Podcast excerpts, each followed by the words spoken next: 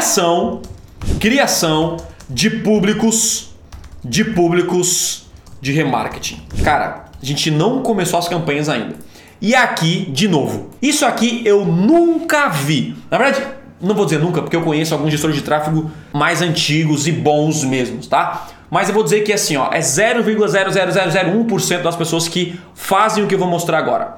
Por isso, preste atenção. No momento que você instala a tag no seu site, você tem que ir para o segundo passo, que é criação de públicos de remarketing. Tiago, como é que eu faço essa criação de públicos de remarketing? Primeira coisa, primeira coisa que você vai fazer, você vai criar uma planilha, uma planilha para organização dos seus públicos.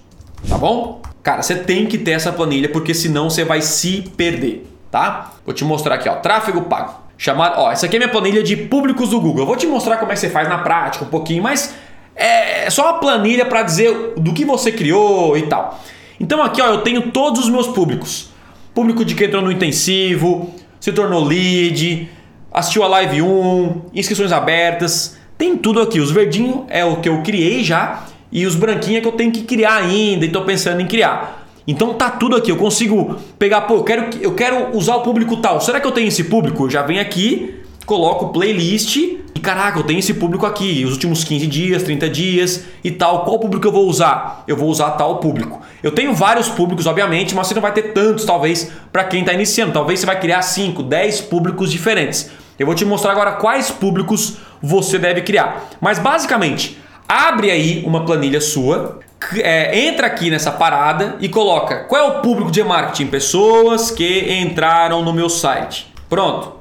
Você coloca assim. E aqui você coloca o nome do público, que aí nós vamos mostrar agora, te mostrar agora. Como é que você faz isso na, na prática? Primeiro, vamos criar uma planilha para começar a parada organizada. Aí o segundo passo, o que, que você faz?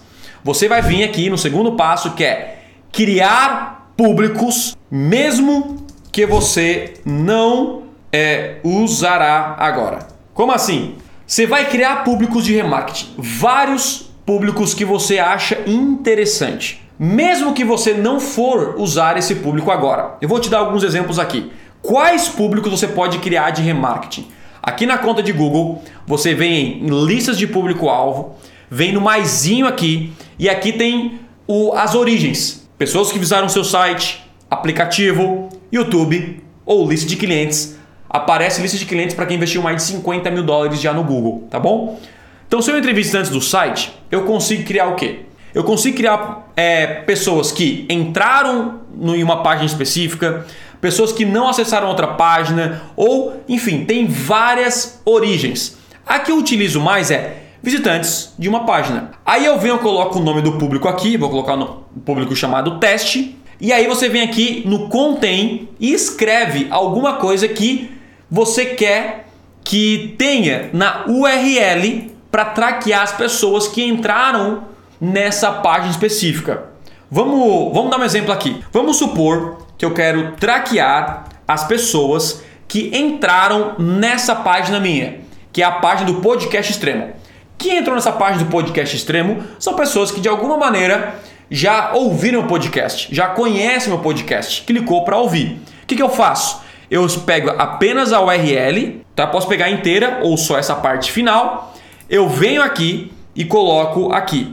Então, quando a URL contém podcast extremo, significa que eu vou criar um público de remarketing de pessoas que entraram apenas nesse site aqui, nessa URL específica. Aí você vem aqui e coloca o que? A duração de associação. O que é a duração de associação? Por quanto tempo as pessoas vão ficar nesse público?